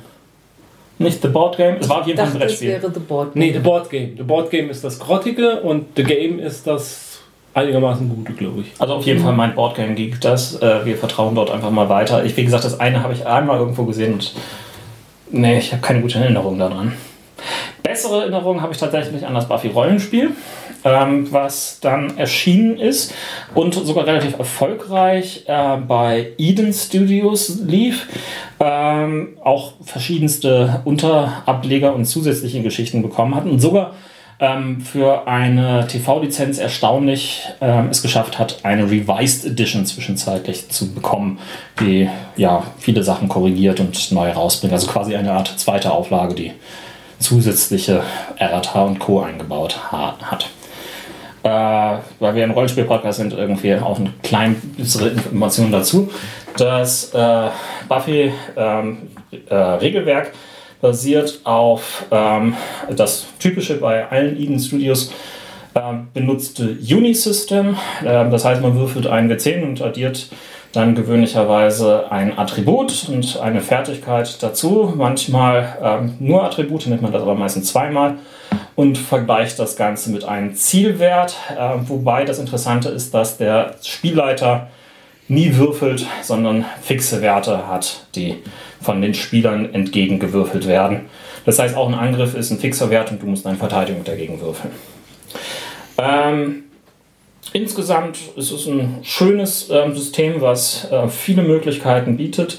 Es hat es sogar geschafft, dass es ein eigenes Angel-Rollenspielregelwerk gegeben hat, was im Prinzip ähm, kompatibel ist. Ähm, die Angel-Charaktere sind ein bisschen erwachsener, ein bisschen mächtiger, deswegen nicht gut irgendwie zueinander balanciert, aber in sich doch stimmig.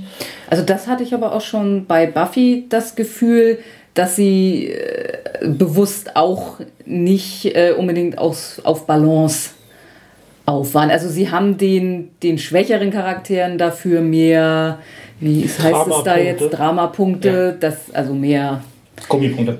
Möglichkeiten, sowas zu machen, aber eine Jägerin ist natürlich stärker als so ziemlich jeder andere. Ja, sie haben das irgendwie damit äh, versucht, auch irgendwie das Serienfehlen rüberzubringen. Es ist halt so, es muss mhm. irgendwo in den reinen Stats und reinen Werten auf dem Charakterbogen einen Unterschied zwischen Buffy Summers und Xander Harris geben. Mhm.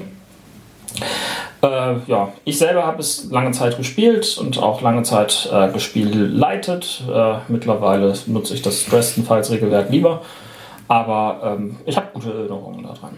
Jo. Ja, äh, es gibt noch viel Kleinscheiß, um es einfach mal zu sagen. Es gab die Idee, irgendwo eine Zeichentrickserie von Buffy irgendwie anzufangen. Da gibt es sogar irgendwo einen kleinen Pilotfilm, den man angeblich auf YouTube irgendwo sehen kann. Äh, ja, ich weiß gar nicht, ob es irgendwie Romane gibt. Auf jeden Fall gab ja, es irgendwelche ja, ja, äh, Tagebuch-Editionen äh, äh, für, für Leute, die diesen Gothic-Shit äh, schick gerne mochten. Das war tatsächlich nur ein Versprecher. Äh, Zu Angel habe ich sogar ein paar Romane. Ich wollte, wollte mehr von Doyle haben und habe mir ein paar Romane oh. gekauft, in denen Doyle vorkommt. Oh, okay, du bist ein Doyle-Fan. Mm. Oh, ja. Was würdet ihr sagen, ist sind die Erben von Buffy heute? Veronica Mars. Ja, das Zwar ist ohne, auch, schon, auch schon durch. Äh, ja, aber ich meine, ohne Übersinnliches. Vampire Diaries. Nee, finde ich nicht. Doch. Naja, es, es geht um äh, Love Interests unter ja. Highschool-Schülern, die sich irgendwann. Ja, äh, also. ich, ich sehe schon, was du meinst, aber ich finde nicht, dass das so wirklich. Doch. Und ich denke, also ich weiß es nicht, weil ich fast nichts darüber weiß, zum Glück, aber ich denke auch diese Twilight-Filme sind irgendwie mhm. ein Erbe von Buffy. Ja gut, Charmed muss man... Also Charmed recht, recht deutlich, mhm. ja. Ähm, Nur viel schlechter. Ja, ja es, es, ist schlechter, ist verworrener, aber trotzdem, ich habe es damals mhm. auch geguckt. Also ja, ich weiß schon, warum Zeit. wir das geguckt haben. Also letztendlich, letztendlich ist es ein großer popkultureller Einfluss, den die Serie selbst irgendwie auf uns auch heute immer noch hat. Und ähm, noch mal den ähm, Rückschlag zum Rollenspiel was äh, zu machen. Sie selbst schafft es ja auch irgendwie ständig irgendwelche Popkulturreferenzen irgendwie reinzubringen und das ist auch das Tolle am Rollenspiel. Du hast an sich fast ähm, auf jeder Seite irgendein Zitat aus der Serie, was einfach cool ist so eine Serie wie, wie Supernatural, kann man auch sagen, dass die so ein bisschen Buffy-Erbe hat. Klar. Also ich finde, wir haben in dem ganzen Podcast relativ wenig über den Inhalt der Serie geredet. Und du hattest am Anfang gesagt, dass wir vielleicht noch mal alle so ein bisschen, was wir aus der Serie jetzt mitgenommen haben oder was sie uns bedeutet hat. Im Grunde genommen haben wir ja auch schon gesagt, dass bei Buffy eigentlich auch die ganzen, das Charakterspiel oder das Zusammenspiel der Charaktere eigentlich das Haupt war und die Beziehungen irgendwie auch. Die Scooby Gang. Ja, und, und das stand ja auch im Zentrum und vielleicht war das auch oft viel wichtiger als die, die übergeordnete Handlung irgendwie, sondern wie, wie sich diese Beziehungen entwickelt haben und so. Und Womit wir dann doch bei den Vampire Diaries wären. ja, vielleicht auch. Ja, wobei, ja, Vampire Diaries bestehen ja die Beziehungen mehr so aus Liebschaften und alles und, und da, da Entschuldige, die ganzen Love Interests, die ich vorhin vorgelesen ja, habe. aber, aber bei der Scooby-Gang bestand doch jetzt die Beziehung nicht alles aus Liebschaften. Das Bei, weißt du jetzt nicht bei der warum. Kern-Scooby-Gang. Ja, um die ging es doch jetzt gerade. Bring doch jetzt nicht wieder deine geliebten Vampire da rein. Wobei es ganz viel Slash, Slash, Slash Fiction zwischen Ja. Buffy Ja, und äh, Ach, gibt und, Ja, und? und, Ist das Kanon? äh, worauf ich hinaus und wollte. zwischen Angel und Spike. Ja, ist gut. Äh, Das kannst du in deinem ausgespielt After Dark dann präsentieren. Ähm, Wir brauchen ja noch irgendwas für unseren Pay-TV-Ableger. ja. Was ich äh, sagen wollte, ähm, glaubt ihr, da, gibt es irgendeinen Charakter oder gab es Charaktere so von der Scooby-Gang, die ihr gesagt habt, die hätten auch alleine eine Serie stemmen können? Oder da hättet ihr euch einen Spin-off vorstellen können? Also außer Angel. Außer Angel. Ja. Also ich- hätte unheimlich Lust auf ein äh, Road-Movie mit Oz gehabt. Mhm. Ja. Ja, ich meine, gut, da halt in der Buffy-Serie die ganze Werwolf-Sache relativ knapp gehalten wurde, wäre da durchaus noch eine Menge gewesen, was man hätte füllen können. Stimmt, stimmt. Da gebe ich euch recht. Das hätte, könnte, hätte echt interessant werden können auch, ja. Also ich meine, das ist ja auch so ein bisschen in der Comic, in der, der im Comic, in der Staffel taucht er ja wieder auf und ist dann irgendwie nochmal wieder nach Tibet gegangen, um da mit Mönchen zu meditieren. Seinen inneren Wolf zu bändigen. ja. Ich glaube auch deswegen, dass die Wölfe so wenig in der Fernsehserie aufgetaucht sind, weil die Kostüme so scheiße aussehen. Ja, Gott. Es gibt wenig Serien, wo die Werwolf-Kostüme wirklich gut aussehen. Aber da sind sie besonders scheiße. Ja, ich meine, ansonsten wäre natürlich die naheliegende Antwort Willow, obwohl ich sagen muss, ich bin mir da nicht sicher, ob da noch so viel über Ich glaube, ist da, zu die- erzählen. also da würde ich fast sagen, die Rolle, die sie in der Serie Buffy hatte, war schon so groß, dass Mhm. da gar kein Platz mehr war für noch. ja, Also sie ja. war schon zentral genug Also, wenn, dann sind das eher so die, die Nebenfiguren, Ja, die interessant ja, geworden ja. sind. Es gab ja lange Zeit irgendwie die Idee, dass man irgendwie eine Prequel-Serie mit Giles äh, macht als die Ripper-Serie. Ja, häufig irgendwie Genau. seine. Vergangenheit, klar. Ganz genau. Aber dazu ist es nie gekommen. Aber klar, das wäre irgendwie interessant gewesen. Also das wäre auch Ähm. das gewesen, was ich jetzt gesagt hätte, nämlich die Child-Serie. Das hätte mich wirklich interessiert, was man daraus gemacht hätte. Ja. Ähm, und dann meine letzte Abschlussfrage. Äh, muss man ja bei solchen Franchises, die in die Jahre gekommen sind, mittlerweile sagen, wie sieht's aus mit einem Reboot? Sind wir bereit? Noch nicht. Ist noch nicht nötig. Also ganz ehrlich, ich war bei fast keinem Reboot, den es so gab, da bereit für. Ich finde die meisten Mhm. Reboote völlig überflüssig. Aber wie würdet ihr es machen, wenn man es ein Reboot macht? Was müsste man ändern, wenn man die Serie heutzutage spielen lassen würde? Gibt es da irgendwas oder könnt ihr die Serie heute genauso noch spielen, wie Ja, es gibt, damals es, war? es, es ist mittlerweile natürlich sind äh, Mobiltelefone weit Ja. mehr verbreitet. Das ist das klassische Ding. Ja, aber ich glaube, aber das kriegt man erzähltechnisch hin. Also das Mhm. sehe ich jetzt nicht unbedingt als das Hindernis an.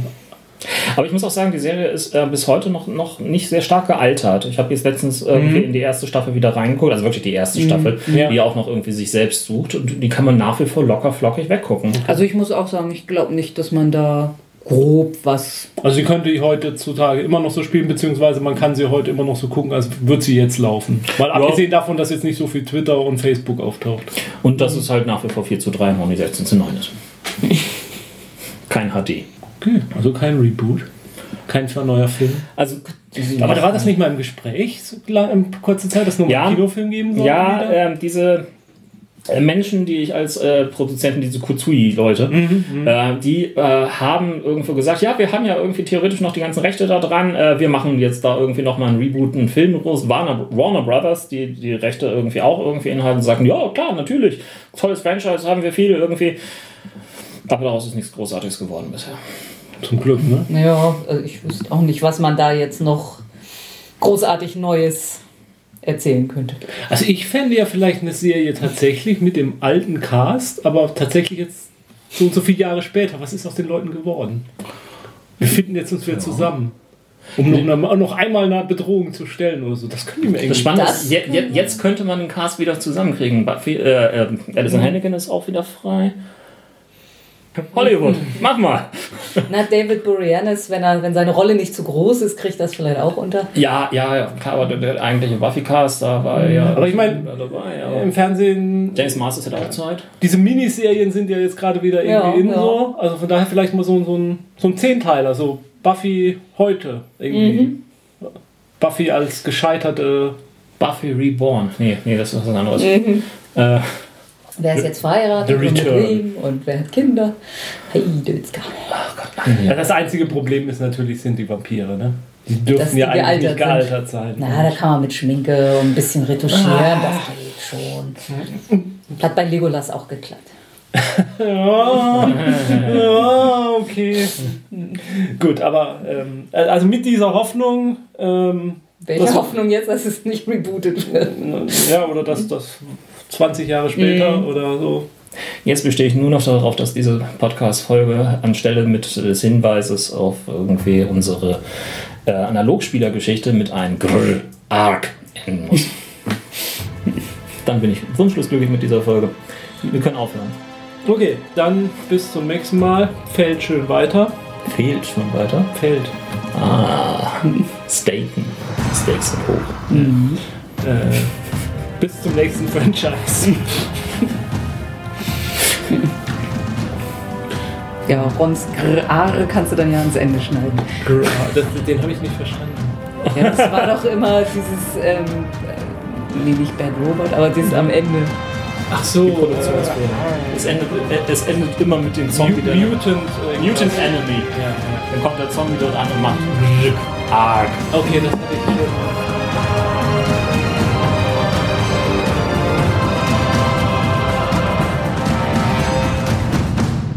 Grrr. Arc.